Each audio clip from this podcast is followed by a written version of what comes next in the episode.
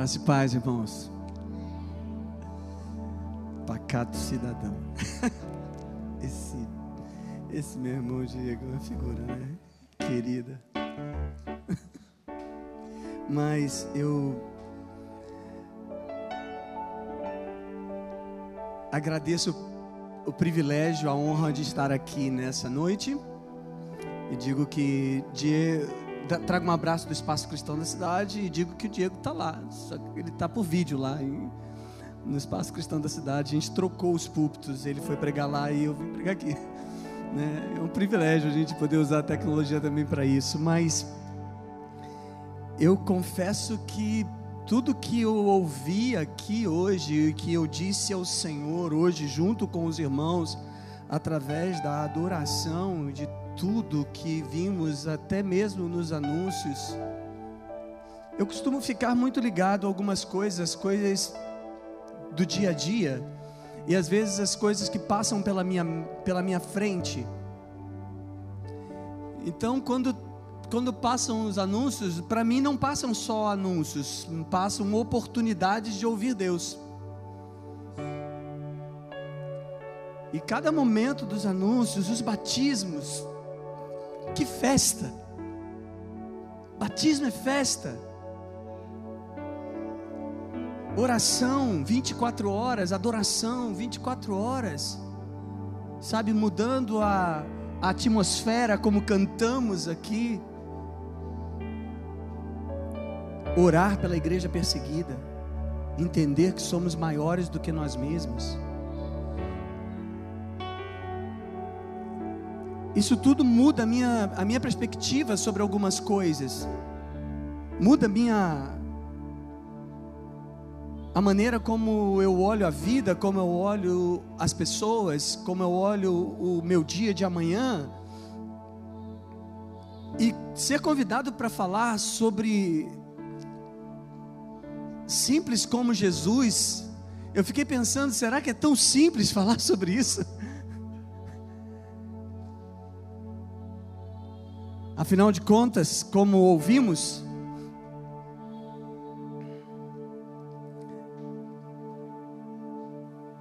a sabedoria é admirada e é assim maravilhada, mas a simplicidade escandaliza.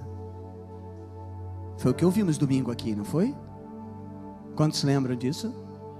Ok, eu estou ligado ao que estava acontecendo aqui no passado.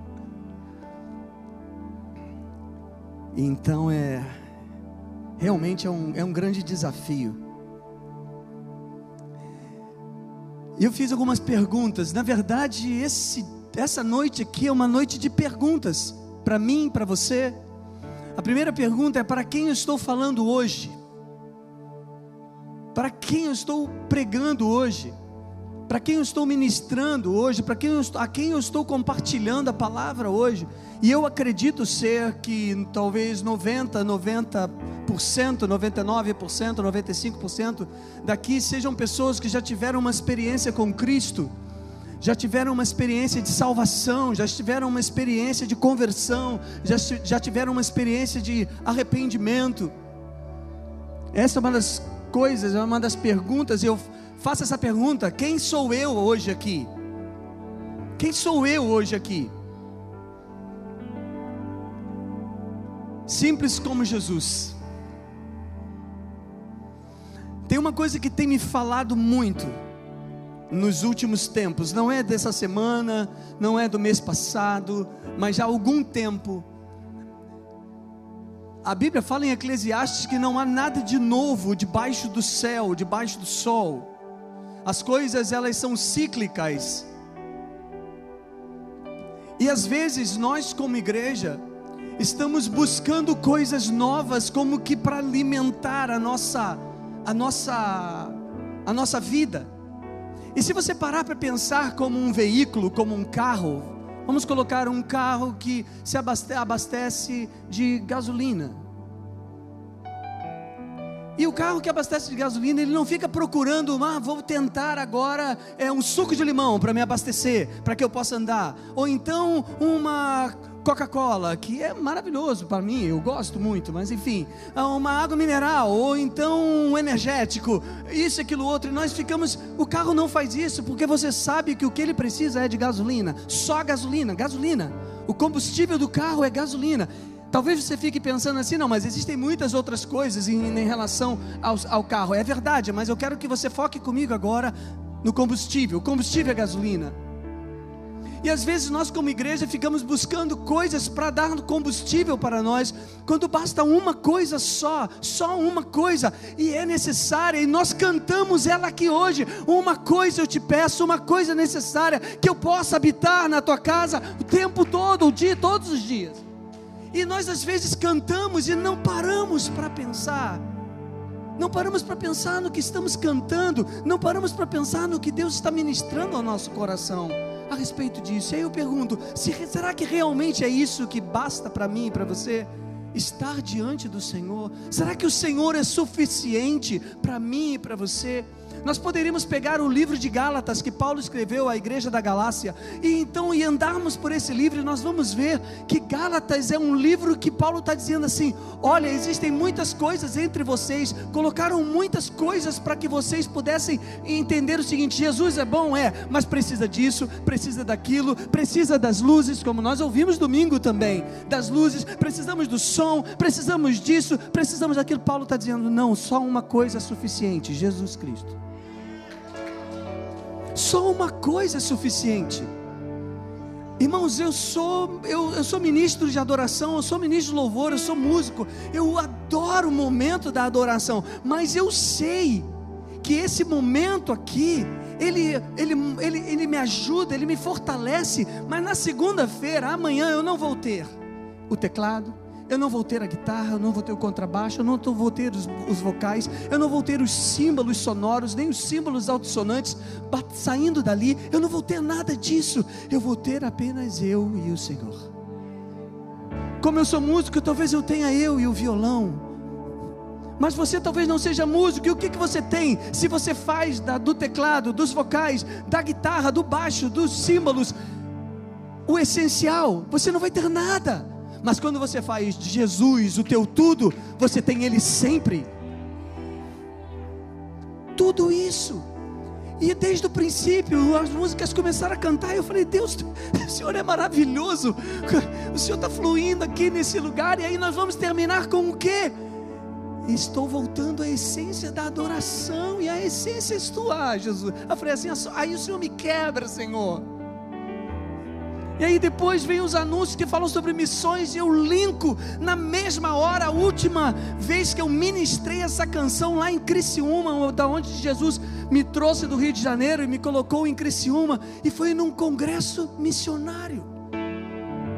Eu falo, tudo isso vai linkando em mim, eu não consigo deslinkar as coisas, eu, eu, eu fico puxando, eu falo, Deus fala comigo, o que, que isso quer dizer para a minha vida hoje, o que, que isso quer dizer para mim, para que eu possa ser como o Senhor é, simples como o Senhor é. O que, é aquilo que o Senhor quer falar? Então eu vou ouvindo isso, irmãos. É se Jesus não é tudo para mim, nada será. Se Jesus não sacia minha sede, nada vai saciar. Se Ele não sacia minha fome, como Ele é o pão da vida, como ouvimos aqui hoje, nada vai saciar. Se Ele não é o ar que eu respiro, nada vai me dar fôlego de vida. Se Jesus não é isso para você, nada. Você pode buscar qualquer coisa, nada vai ser suficiente. Você vai estar sempre insatisfeito. Se você busca o dinheiro, como ouvimos aqui, você não vai se saciar, porque você vai querer mais. Se você busca um carro do ano para poder ser melhor, para se sentir melhor, ou mais feliz, ou mais próspero, ou mais rico, você saiba que quando você comprar aquele carro no terceiro mês, você quer um novo porque não te sacia. A tua essência, a minha essência é saciada na pessoa de Cristo Jesus. É assim. E se nós não entendermos isso, nós não seremos a igreja que precisamos ser. Irmãos, eu ia pedir perdão, mas não vou pedir não, porque eu creio que isso é bênção de Deus para a sua vida. mas por favor me entenda. Me entenda, entenda as coisas que eu vou falar aqui. Porque quando eu falo a vocês, eu falo a mim. Eu falo a mim, eu falo a mim mesmo, dizendo assim: Senhor, por favor, muda a minha vida, me, me, me torna mais semelhante ao Senhor. Eu quero ler um trecho da palavra de Deus que se encontra em Filipenses, capítulo 2, é um, um, um texto bem conhecido. Todos aqueles que leem a palavra, esse texto é bem conhecido, né? Filipenses, capítulo 2,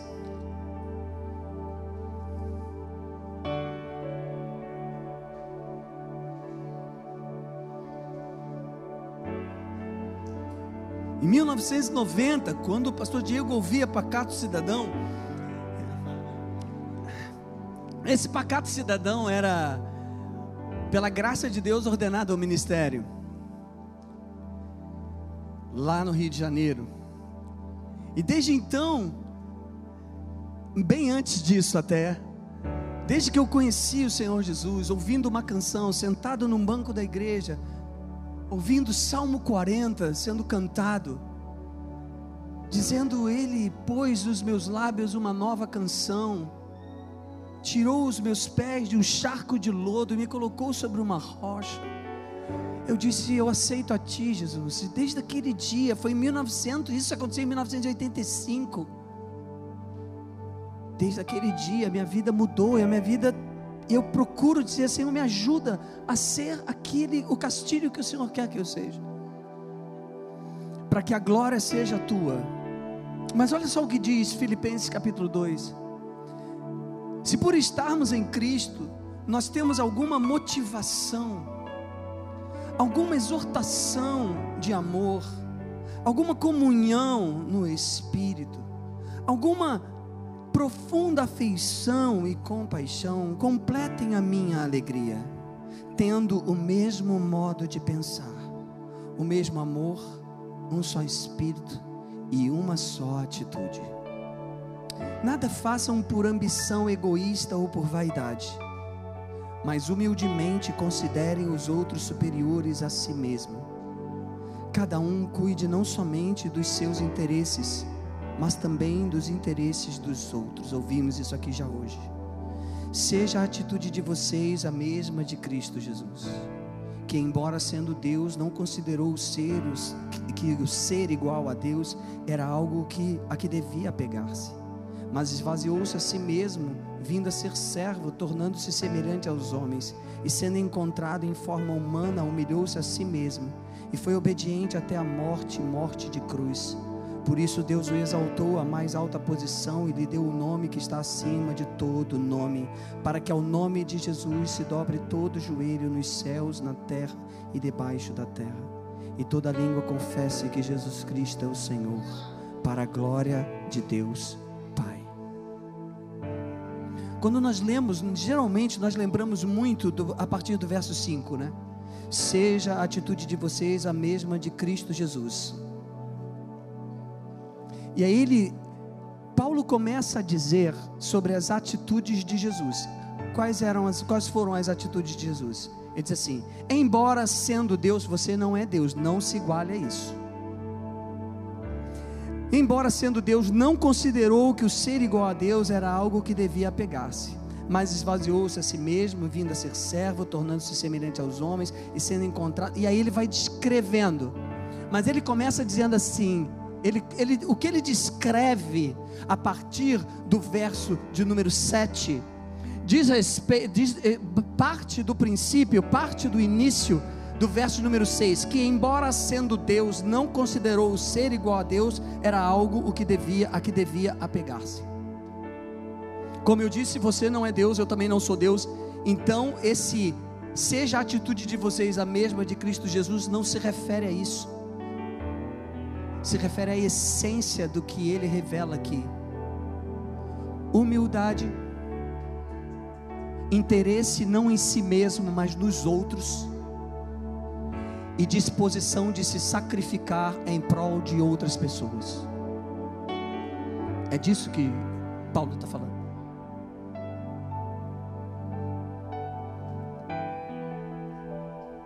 Quando o pastor Diego estava falando aqui no, no meio, que ele falou que nós somos uma, que a gente não pode pensar na nossa agenda, que a gente fica muito focado na nossa agenda. Eu fiquei pensando na igreja do Senhor Jesus quando ela começou. Eu fiquei pensando, por exemplo, em Pedro. Quando Pedro entregou a sua vida a Jesus, a vida dele melhorou, ele se tornou mais rico, ele comprou um carro do ano. Não. Ele ficou andando pelas cidades, ele ficava dependendo do milagre de Jesus, às vezes até para comer. Ele aprendeu a negar a si mesmo. Ele foi perseguido.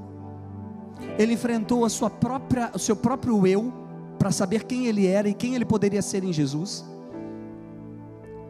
E no final da vida dele, ele morreu crucificado de cabeça para baixo. Eu fico pensando que a igreja moderna, de, a, a, igreja de hoje não sabe disso. Porque me parece que a igreja de hoje pensa assim: eu vou aceitar Jesus e toda a minha vida vai mudar e eu vou ficar por cima da carne seca. Permita a minha expressão aqui. Eu vou ficar lá em cima, lá no topo. Vai dar tudo certo para mim. Eu quero dizer para você: vai dar tudo certo para você. Você vai cumprir o propósito de Jesus. Só que eu não sei qual é esse propósito de Jesus na sua vida. Como ele vai cumprir esse propósito? Paulo um dia estava caminhando, voltando para Jerusalém, e na igreja de Éfeso ele se reuniu. E ele fala de Mileto, ele chama as pessoas, está lá em Atos, de Mileto ele chama os anciãos de Éfeso. E então ele diz assim: Eu só sei uma coisa, aquilo que o Senhor vai me revelando de cidade em cidade, o que me espera. E ele sabia que ele ia para Jerusalém e ele iria morrer. Ele sabia disso, mas ele ia nessa direção. Por quê? Porque importava Cristo e não ele. Importava que ele não estava pensando na vida de hoje, ele não estava pensando nos 80 anos que ele poderia viver hoje, que ele poderia viver nesta terra, ele estava pensando na eternidade, ele estava pensando naquilo que o Senhor já havia preparado para ele. Me parece que a igreja de hoje não lembra da eternidade. E por isso ela, ela se esquece de ser simples como Jesus. Ela começa a ser, ela, ela se sente como a igreja de Éfeso, de Apocalipse, ela se sente rica demais.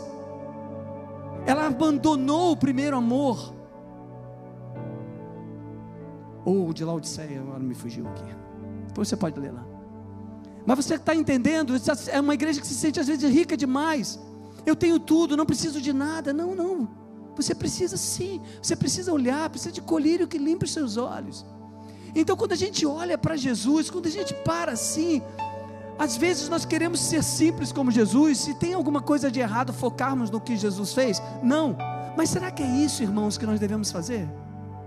Por favor, me entenda, venha comigo, por favor.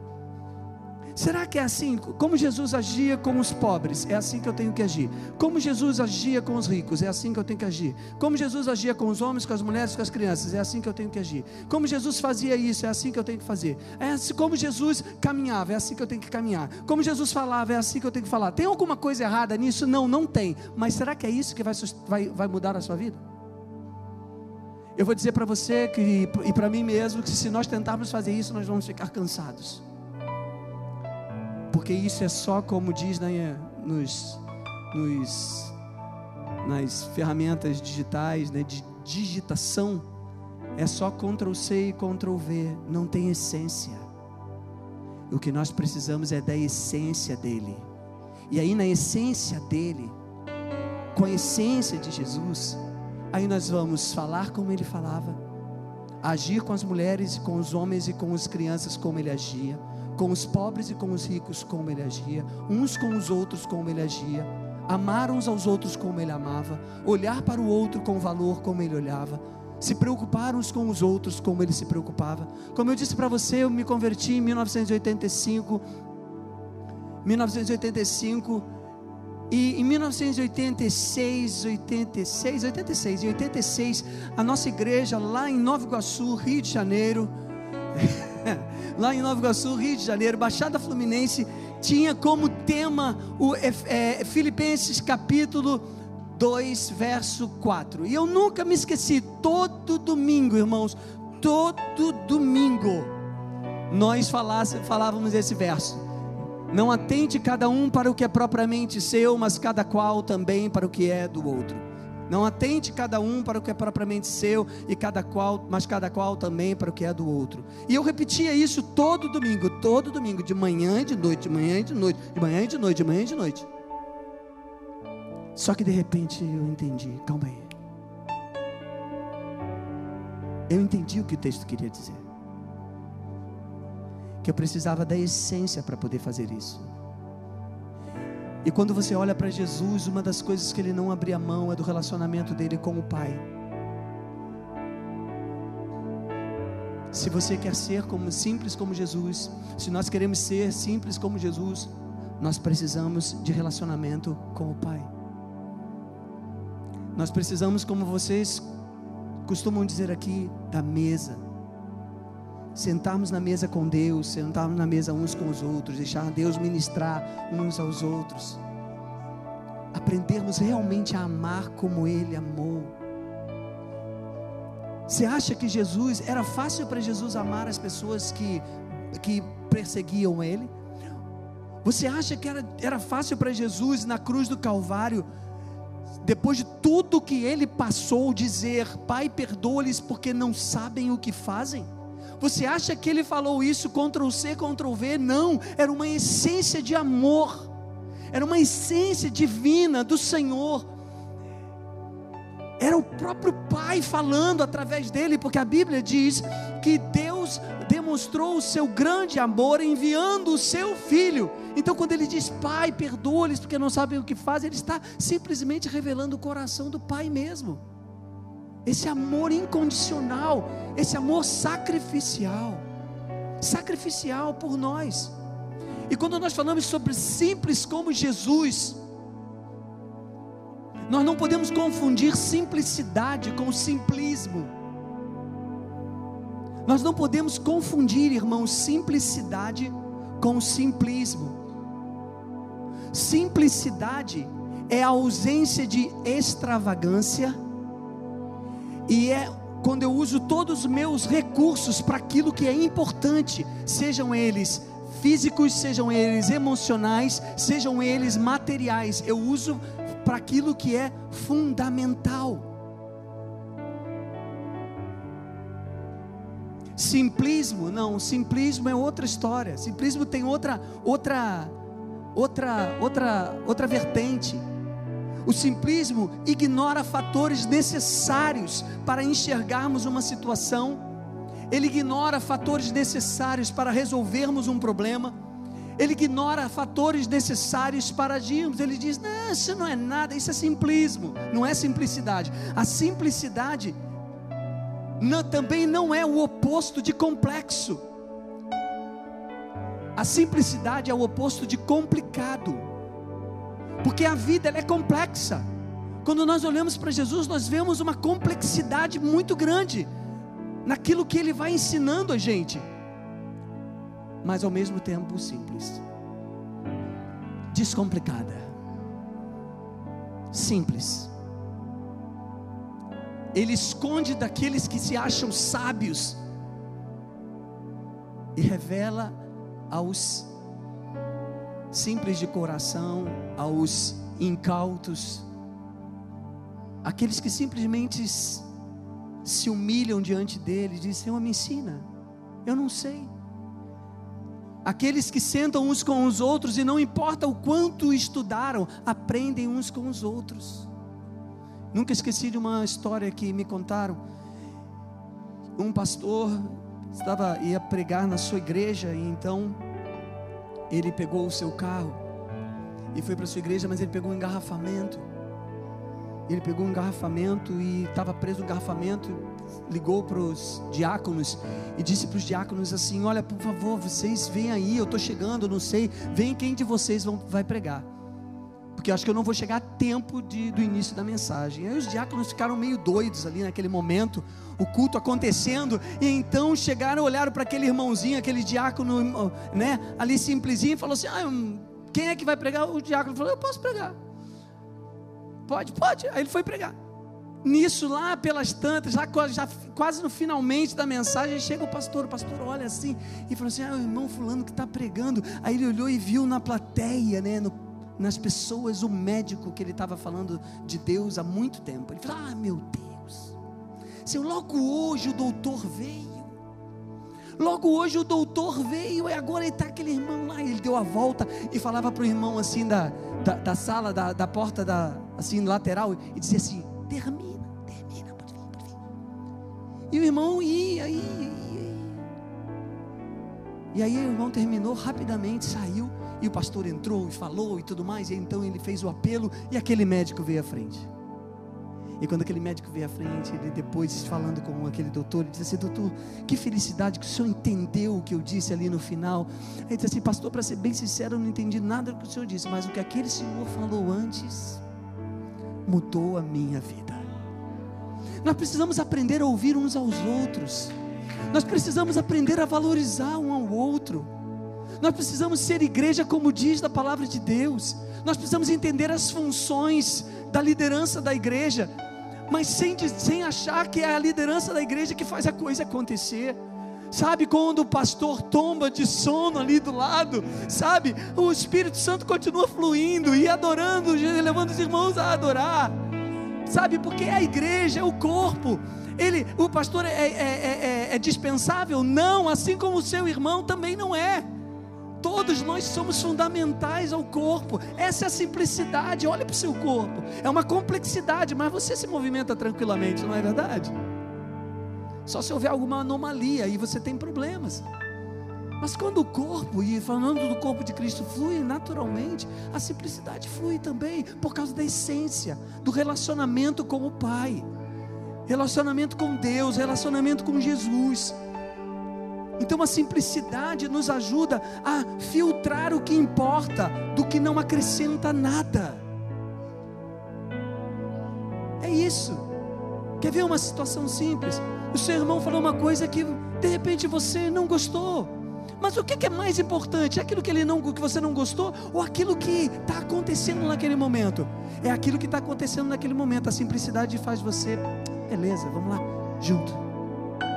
A simplicidade faz você perdoar, porque a simplicidade tem a ver com o amor de Deus, e a Bíblia diz que o amor cobre uma multidão de pecados, uma multidão de erros, inclusive dos seus irmãos. Sabe, coloca isso, para para pensar, igreja na mesa com o pastor Diego, eu disse para ele uma coisa que me preocupava. Eu estava vendo um vídeo.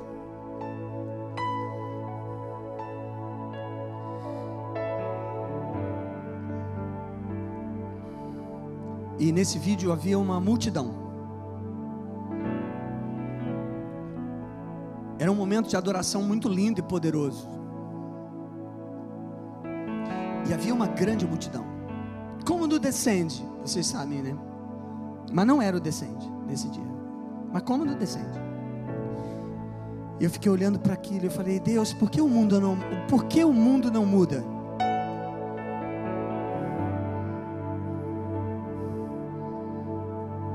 Se nós somos tantos assim, por que o mundo não muda? Se nós somos tantos assim que levantam, levantamos as nossas mãos e adoramos o teu nome, por que o mundo não muda? Se o Rio de Janeiro tem tantos evangélicos como os cariocas aqui sabem que a estatística de evangélico no Rio de Janeiro é muito alta, por que o Rio não muda? Eu talvez esteja mudando, talvez tudo isso esteja acontecendo lá no Rio de Janeiro realmente para mudança, e eu acredito, isso tem a ver com a oração da igreja, sem dúvida nenhuma, eu não tenho dúvidas disso, mas a pergunta é: por que, que ainda não mudou?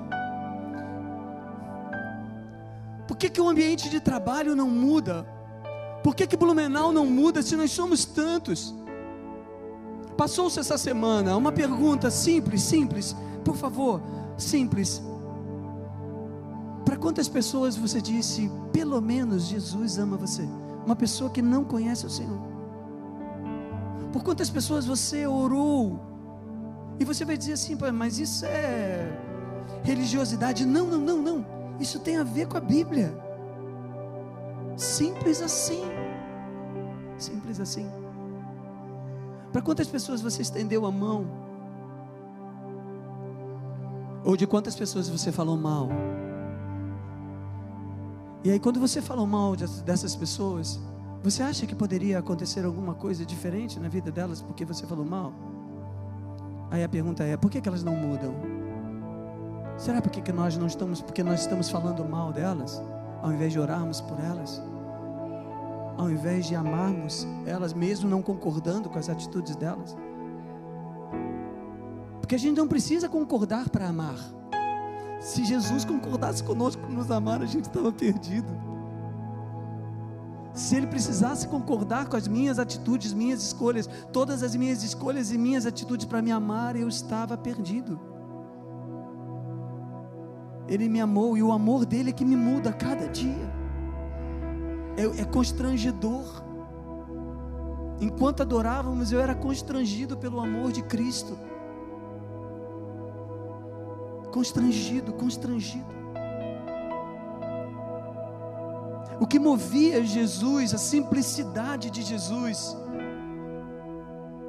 Por que, que ele era como ele era? O que movia ele era a conexão que ele tinha com o Pai. E ele não resistia ao Pai. E nós vemos isso no Getsemane. No Getsemane, Jesus pediu ao pai, pai, olha, o negócio está difícil, está pesado aqui, a cruz tá, vai ser pesada demais, esse momento está pesado demais, me tira isso. Ele disse, mas faça-se a tua vontade. Ele não resistiu ao pai, porque ele sabia que o pai tinha o melhor para ele. Eu quero lhe fazer uma pergunta: você realmente acredita que o que Deus tem para você é o melhor?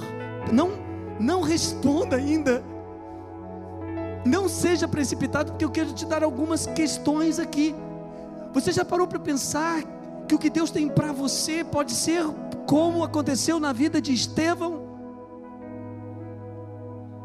E para quem não sabe, Estevão morreu apedrejado. E aí você vai dizer: não, mas isso não pode ser o melhor para a vida de Estevão, era o melhor para a vida de Estevão. Sabe por quê? Porque o Estevão entendia que o melhor para a vida dele seria o melhor que glorificasse a Deus, porque ele sabia que a vida dele aqui era só uma passagem e havia uma vida eterna para ele. Havia uma eternidade para ele.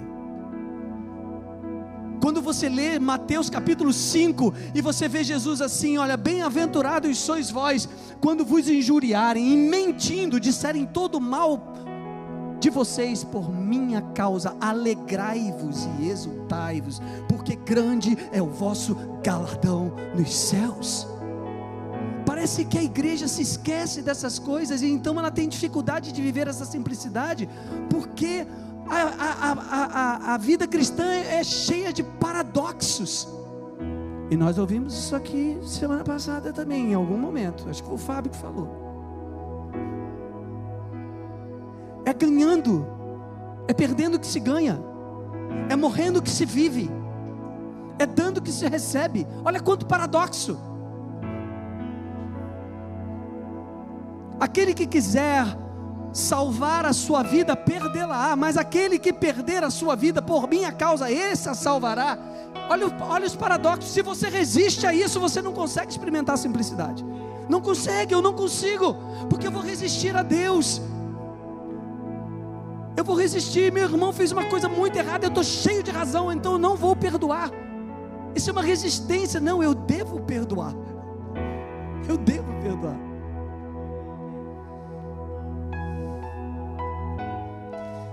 Se a sabedoria impressiona e arranca suspiros, mas a simplicidade, o filho do Zé, escandaliza. Não, quem é você para me ensinar alguma coisa? Eu sou o filho do Zé. Você é o filho do Zé? Pois é, o filho do Zé ensina muita coisa. E esse filho do Zé ensina tudo, na maneira como ele viveu. E por que que escandaliza? Por que, que a simplicidade escandaliza? Porque os simplistas não conseguem entender e nem mesmo enxergar o que existe naquilo que é simples e os arrogantes muito menos. Deixa eu lhe falar uma coisa.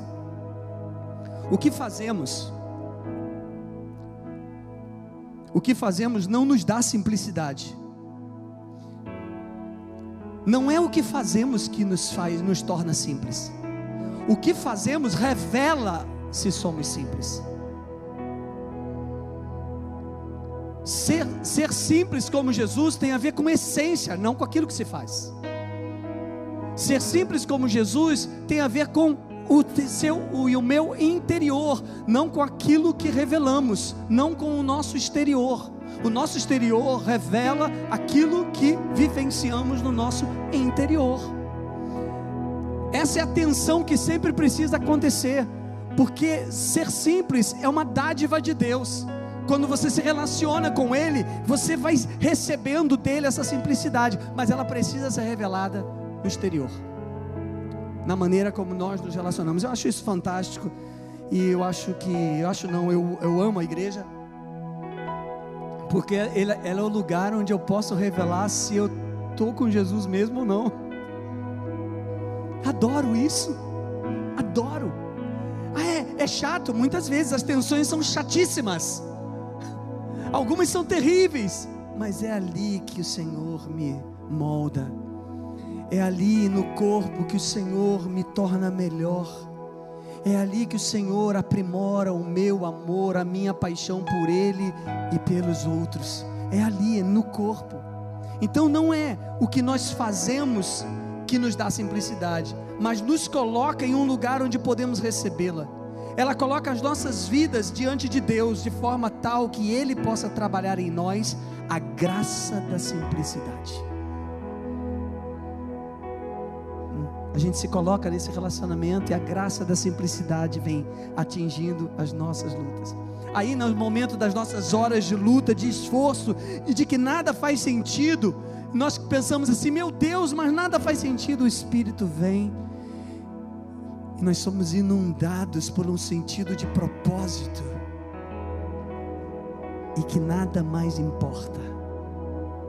Nada mais importa do que cumprir esse propósito. E às vezes esse propósito vai ser ajudar uma pessoa, esse propósito vai ser anunciar a palavra, esse propósito vai ser perdoar, esse propósito vai ser de alguma maneira revelar essa graça que nos alcançou. Simplicidade então não é uma questão de exterioridade, porque a letra mata, mas o espírito vivifica. Seria mais fácil fazer assim: simplicidade é isso aqui, ó. Você não pode ganhar mais do que isso, você tem que, a seu, sua faixa salarial tem que estar entre X e Y, ok? Se passar de X, aí é, já não é mais simples. E se baixar, também não é simples, também não. Seria mais fácil que fosse assim, né? Mas não é assim.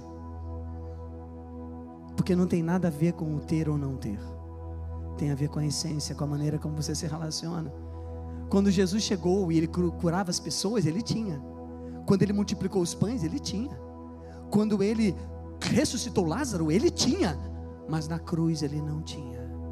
E ele continua, continuava sendo o mesmo. O mesmo.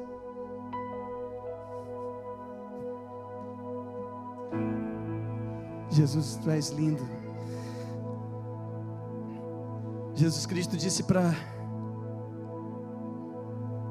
para os seus discípulos, depois de uma conversa com a mulher samaritana, a mulher do poço, a mulher saiu para poder anunciar, para poder anunciar a cidade todinha que ela provavelmente tinha conhecido o Messias. E então os discípulos vieram com comida e ele disse assim: "Eu tenho uma comida que vocês não conhecem". Esse relacionamento com o Pai, fazer a vontade do Pai, alimenta a alma dos discípulos de Jesus, alimenta a vida, alimenta a vida. Para os discípulos de Jesus que compreendem a graça de Deus e a simplicidade de ser, não tem mau tempo. Eu me converti numa época que a gente fazia ar livres no Rio de Janeiro.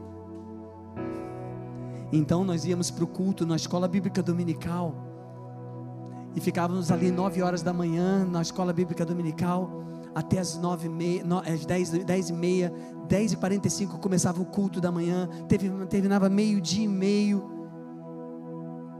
e então a gente ia ensaiar. A gente ensaiava até uma e meia e três horas a gente estava na praça.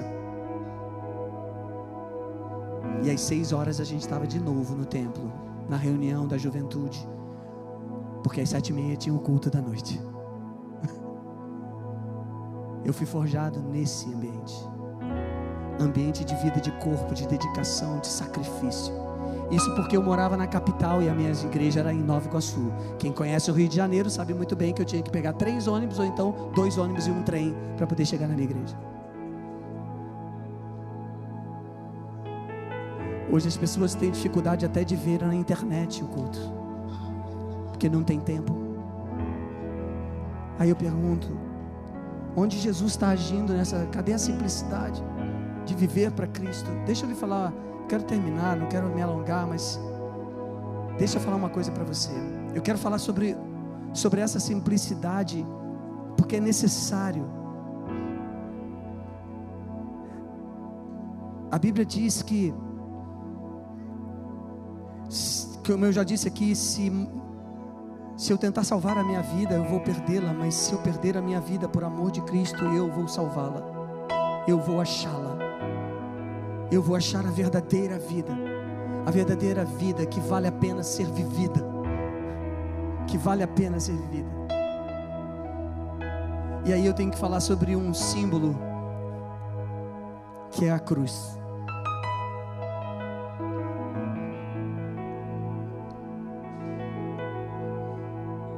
Você precisa tomar a sua cruz.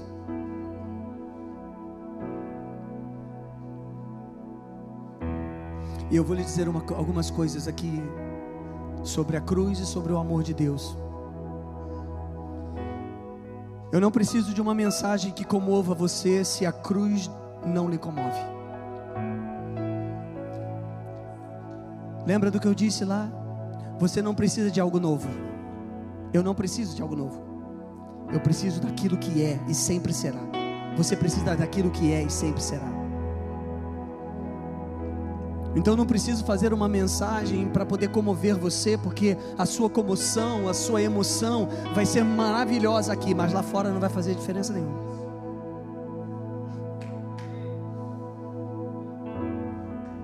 A cruz é uma negação de tudo que a humanidade caída valoriza viver. Ela é pesada demais para essa sociedade estabelecida sobre um sistema hedonista.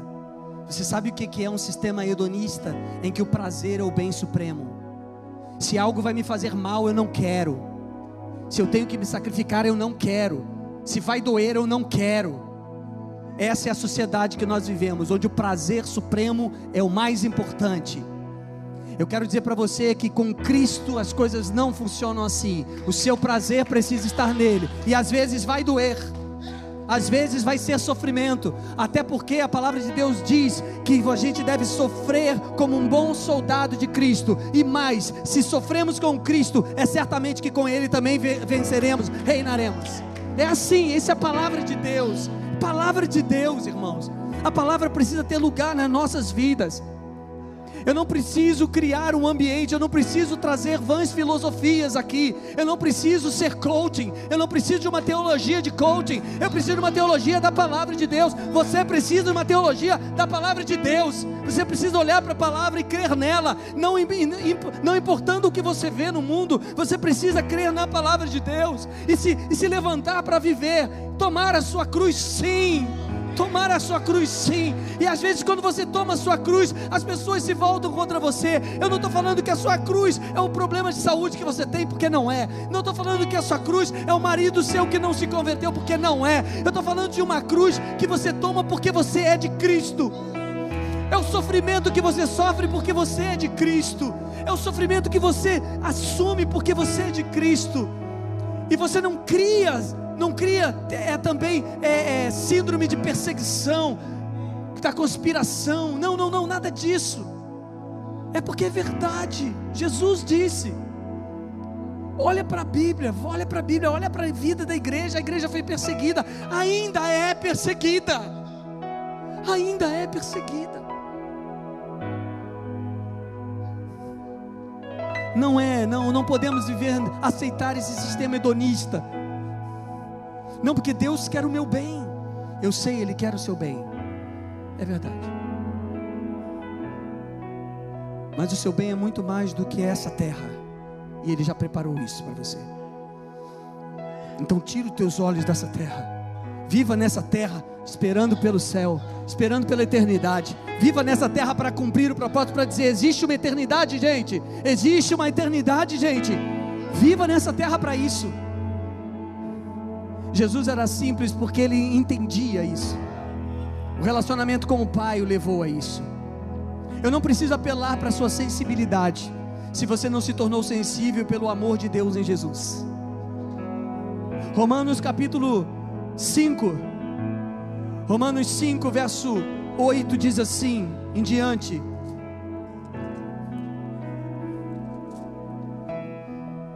Diz assim: Mas Deus demonstra seu amor para, para, por nós. Cristo morreu em nosso favor quando ainda éramos pecadores. Se isso não sensibiliza você, não é mensagem minha que vai sensibilizar para trazer vida. Como agora fomos justificados por seu sangue, muito mais ainda por meio dele seremos salvos da ira de Deus. Se quando éramos inimigos de Deus, fomos reconciliados com ele mediante a morte de seu filho, quanto mais agora, tendo sido reconciliados, seremos salvos por sua vida. Por sua vida. Se o sacrifício de Jesus na cruz do Calvário não é capaz de lhe mostrar que somos pecadores, nada poderá fazer. Nada poderá fazer. E se o amor dele incondicional por você não lhe faz amar as pessoas incondicionalmente, nada fará. Se você não entender que você é amado incondicionalmente por Jesus, quando você estava dando as costas para Ele, quando eu estava de costas para Ele, Ele nos amou incondicionalmente. Você sabe muito bem do erro que você cometeu essa semana e eu também. Você sabe muito bem do que passou pela sua mente que não tenha nada a ver com o Espírito Santo de Deus e eu também. E Ele mesmo assim continua te amando e dizendo: Meu filho, minha filha, vem para cá. Então é assim que você tem que olhar para as pessoas. Se esse amor dele por mim e por você não faz a gente olhar um para o outro dessa maneira, nada fará. Porque se nós não entendemos isso, isso faz com que eu me ache muito bom e você muito ruim, então você não merece o amor de Deus e nem o meu. Mas quando eu entendo que o amor de Cristo veio e transformou a minha vida, aí eu posso amar você sem reservas se o fato dele ter deixado sua glória celestial para compartilhar o amor conosco não lhe faz se levantar todos os dias com o mesmo desejo, nada fará. Se você não entendeu que Deus mandou Jesus, que Ele deixou a glória dele para salvar a sua vida e que essa mensagem precisa ser pregada a todas as pessoas, se você não entendeu isso, se não te, te move isso, não comove nada, nenhuma mensagem fará. 2 Coríntios capítulo 5, verso 19 diz assim: 2 Coríntios 5, 19.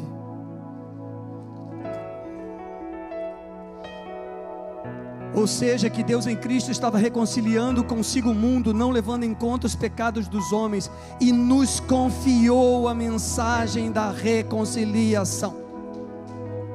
É com você, meu irmão, é com você, minha irmã compartilhar essa mensagem não é, não é com os anjos, é com você. Não adianta falar, anjo, prega a palavra para o meu irmão, não, é você. Anjo, ame as pessoas, não, é você, sou eu, somos nós. Simples assim, porém altamente poderoso.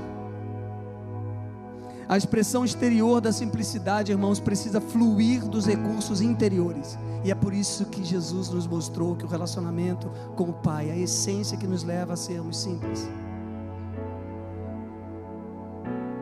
Se o seu interior for simples, suas atitudes serão simples. Se o meu interior for simples, minhas atitudes serão simples. E revelaremos Cristo Jesus. A única maneira de sermos simples como Jesus é que Ele seja em você e em mim. Se Ele não é, se Ele não é, nada será. Então, ou Ele é, ou nada será. E se Ele é e deve ser, então nós não podemos sair daqui iguais. Não podemos. Eu não posso sair daqui igual. Você não pode sair daqui igual. É necessário que a igreja se levante e faça diferença nesse mundo. Aonde? Lá no teu trabalho amanhã. Ah, mas amanhã é feriado. Para alguns, para outros não. Mas se você quer considerar que é feriado para todos, ok, na tua família então.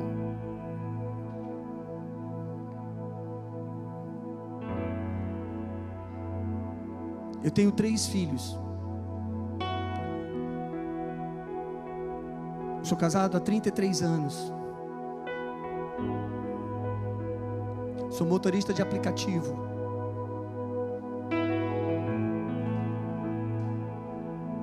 Essa semana eu tive um passageiro que disse para mim assim, ah, falou o destino, eu falei, ah, ok e tal. Aí ele falou, é fazer um agrado para a patroa. Eu falei, que bom, um dia especial. Ele, não. É porque tá dando os arranca-rabo lá, eu vou tentar dar uma aliviada. Aí eu falei, ah. Aí ele começou a falar, e eu disse para ele, ah, assim, ouvindo, quieto, né? Não posso falar muito, com motorista aplicativo a gente vai comendo pelas beiradas, como diz, né? E aí ele disse para mim assim, nem sei se você é casado. Eu falei, aí ah, eu larguei, sou casado há 33 anos. Ele, 33 anos? É, 33 anos. Qual é o segredo? Eu falei: o segredo é amar, ter aliança e, e a cada dia olhar para a pessoa e cuidar dela e então arrumar, ajeitar as feridas, curar as feridas, conversar, conversar, conversar, valorizar o tempo que precisa ter, como nas segundas-feiras, que há muitos anos, segunda-feira é o nosso dia da família. Nossos filhos saíram de casa e continua sendo. E a minha filha mais nova, que ainda não é casada, mora e tra trabalha e mora em Curitiba, veio esse final de semana. Ficou noiva no dia da, no sábado do Dia dos Pais, no domingo do Dia dos Pais. Ela veio e aí quando ela foi sair hoje, eu apertei ela e falei: "Meu Deus, que saudade". E quando eu apertei ela, e disse: "Que saudade. Que eu vou ficar de você, que eu já estou de você". Eu lembrei de Deus. É assim que Deus olha para mim e para você sempre com saudade, com vontade de ter a gente junto dele, de, de termos a essência dele sendo, sendo manifestada em nossas vidas. Manifestada em nossas vidas. Irmãos, eu tenho muito que aprender. Apesar dos meus 55 anos, eu sou um menino ainda, tem muita coisa para aprender. E eu vou eu aprendo com vocês. Eu aprendo da vida aprendo caminhando, aprendo ouvindo vocês, ouvindo minha família, ouvindo meus irmãos, ouvindo a igreja, servindo a igreja. A simplicidade tem a ver com essência, irmãos, não com o que a gente faz. Guarde isso. Quer ser simples como Jesus, busque a essência dele. Amar o que ele ama, como diz a canção Quer amar o que Ele ama? Olha para o teu lado aí. Ah, mas esse aqui é difícil de amar. Você também. Não pensa que você é fácil de amar, não. Você é difícil. Você acha que é fácil amar esse pacato cidadão? Não é, não. Porque nem sempre ele é tão pacato assim.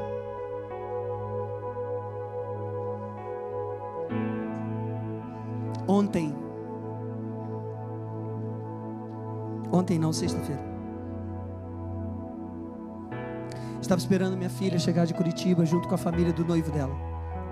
E eles saíram de lá de noite. E então a gente combinou em casa fazermos um cachorro quente. E a Eliane, minha esposa, disse para mim assim: Ah, você pode ir no mercado? Eu falei: Vou no mercado. Ela fez uma lista e eu comprei as list, a lista e voltei. Isso já era de noite, já era nove horas quando eu cheguei em casa. Eu moro perto do Bistec, moro em frente ao terminal da Fonte. E aí, como sempre, a gente chegou, eu cheguei, tomei banho, troquei de roupa e tudo mais, aquele ritual todo que a gente faz ultimamente, né?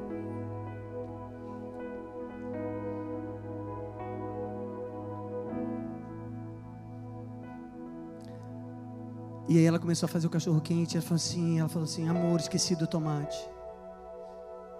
Eu falei, o quê? Eu não tenho tomate para fazer o molho, amor. Não tem nenhum, olha na geladeira. Eu fui olhar, não tinha. Revirei a geladeira, não tinha. É, aí eu olhei assim e falei assim: Ah, meu Deus, não é possível que eu vou ter que sair de novo. Irmãos, eu moro a 200 metros do bistec, por favor, né? entenda. Mas eu olhei para o relógio: 21 e 57. Fecha as 10. E eu saí correndo. Desci o apartamento. E eu saí correndo disparado. Eu não sou atleta, então eu canso rápido. Nos primeiros dez passos, eu já estou cansando.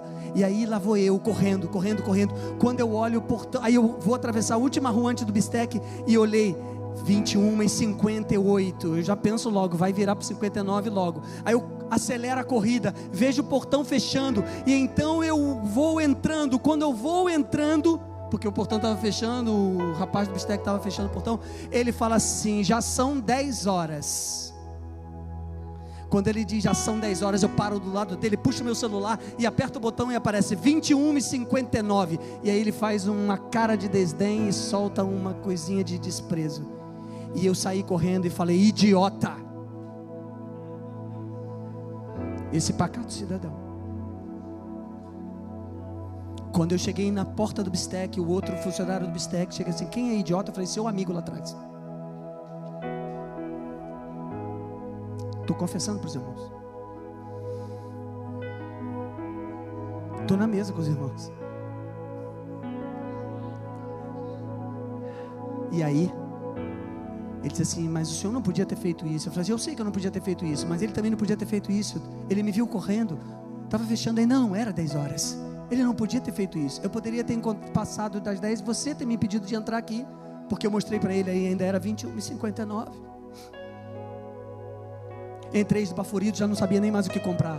Tinha esquecido que era tomate. Me lembrei que eu tinha esquecido da batata palha. Comprei o tomate, comprei a batata palha, comprei as coisas e tudo mais. Comprei mais salsicha que eu não precisava comprar. E aí lá vou eu e tudo mais. Passei no caixa. Quando eu passei no caixa e tudo mais, fui em direção ao primeiro, ao, ao rapaz que falou que eu não podia ter feito isso. Falei assim: Eu preciso falar contigo. Ele falou assim: Pois não. Eu falei assim: Eu quero lhe pedir perdão. Eu quero lhe pedir perdão porque eu não eu fiz o que eu não deveria ter feito. Aí o senhor estava nervoso, eu falei, eu não podia ter ficado nervoso. Eu fiz, meu nervosismo não justifica o meu erro. Eu errei, eu quero te pedir perdão por isso. Eu respeito muito o teu serviço, respeito muito a tua pessoa, e eu não podia ter feito isso. Ele falou: Não, o senhor pode ficar tranquilo. Eu falei assim, mas eu quero te pedir perdão, por favor, me perdoa. Ele falou assim: não, tudo bem. Ele tentou explicar por que estava fechando o portão. Eu falei: não, tudo bem. A questão não é essa mais. A questão é que eu não precisava ter feito isso. Aí ele falou: Eu ok, tá? Perdoa o senhor. Eu falei: Obrigado. Virei as costas, fui até o cidadão que estava com o controle lá no portão e disse para ele: Eu preciso falar contigo. Ele Sim. Eu falei assim: Eu quero lhe pedir perdão. Pequei contra você. Fiz uma coisa que eu não devia Chamei você de uma coisa que você com certeza não é. E eu preciso te pedir perdão, me perdoa. Mas você entende como é difícil amar esse pacato cidadão também? Mas eu sei que Deus me ama. E Ele está me moldando. Ele está me mudando. E sabe como é que Ele me muda com vocês?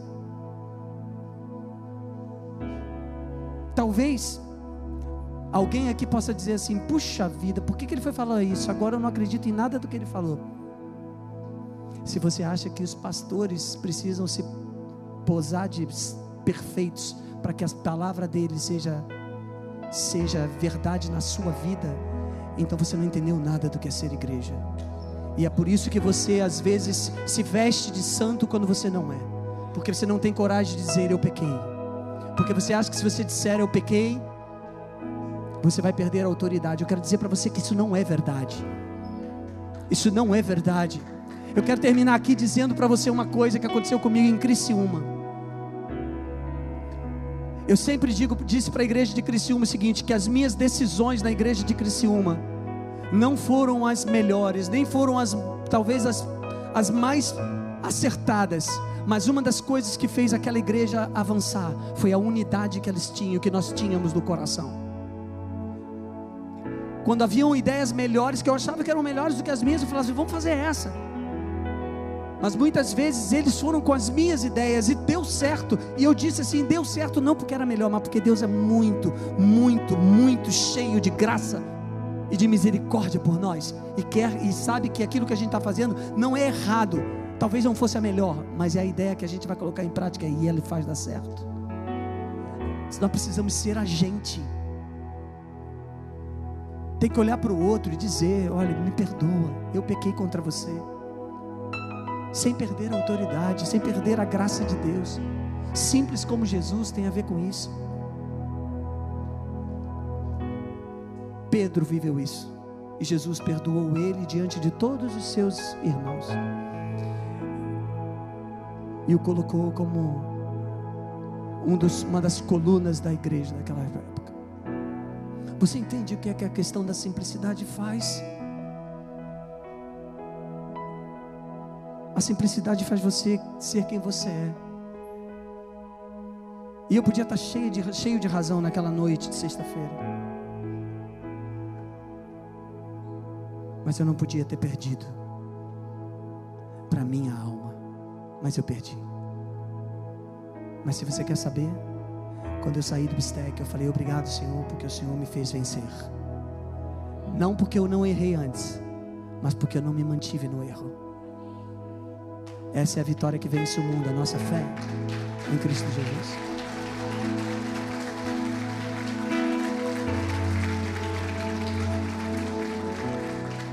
Ou Jesus é o Senhor da sua vida, ou Ele não é. Decida hoje que Ele seja. Decida hoje que Ele seja. Decida entregar a sua vida a Jesus hoje. Decida viver como igreja hoje. Eu repito, a igreja é a coisa mais maravilhosa que existe no mundo. Eu amo a igreja. Eu amo o corpo de Cristo. Tantas histórias fantásticas que Deus escreve, que Deus transforma, mas elas, eles sabem, a igreja precisa saber que essas histórias não dizem respeito a eles, mas dizem respeito a Ele, não a si mesmos, mas a Ele. E é por isso que eu disse assim: imagina, Pedro teve a vida dele mudada. Isaías, profeta do Senhor, morreu é, cortado ao meio. Pois é. Porque havia uma outra ideia de vitória. Não viva segundo esse mundo. Esse mundo não é simples como Jesus. Mas a simplicidade de Cristo nos traz leveza, muita leveza. Eu queria que você fechasse seus olhos, não como um ritual, mas apenas para você se concentrar. Eu não sei o que você,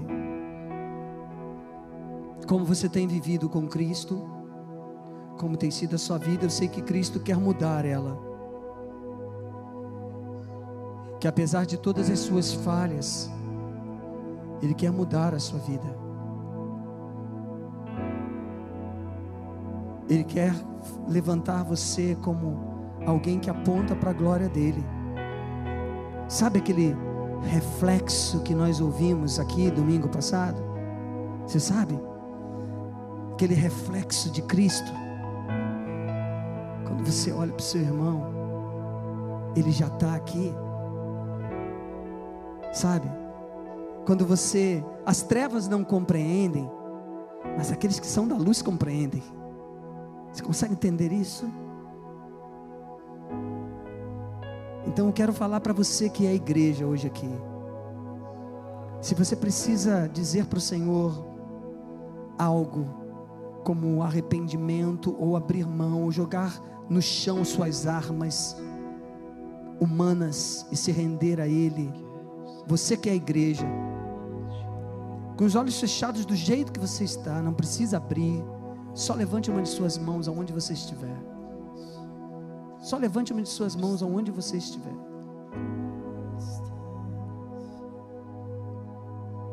A igreja continua de olhos fechados. Você pode levantar a sua mão. Só levantar a sua mão. Pai, eu quero que o Senhor receba mais uma vez. Eu sei que o Senhor sempre recebe, mas eu te peço que o Senhor guarde essas vidas. E o Senhor os sustente e os levante hoje com a essência do Senhor, a essência que torna a vida deles simples, a essência que faz do reino dos céus ser a coisa mais importante para eles, a vida de Deus ser a coisa mais importante para eles, para viverem aonde eles forem, viverem para a glória do Teu nome, para entender, para entender o que é igreja, para olhar para os irmãos como o Senhor olha, para amar como o Senhor ama Senhor, por favor, toma essas vidas que estão levantando as suas mãos nessa noite, estão consagrando as suas vidas a Ti, estão dizendo para Ti, Senhor, por favor, muda a minha vida e usa a minha vida para a glória do Teu nome, dá sentido a ela.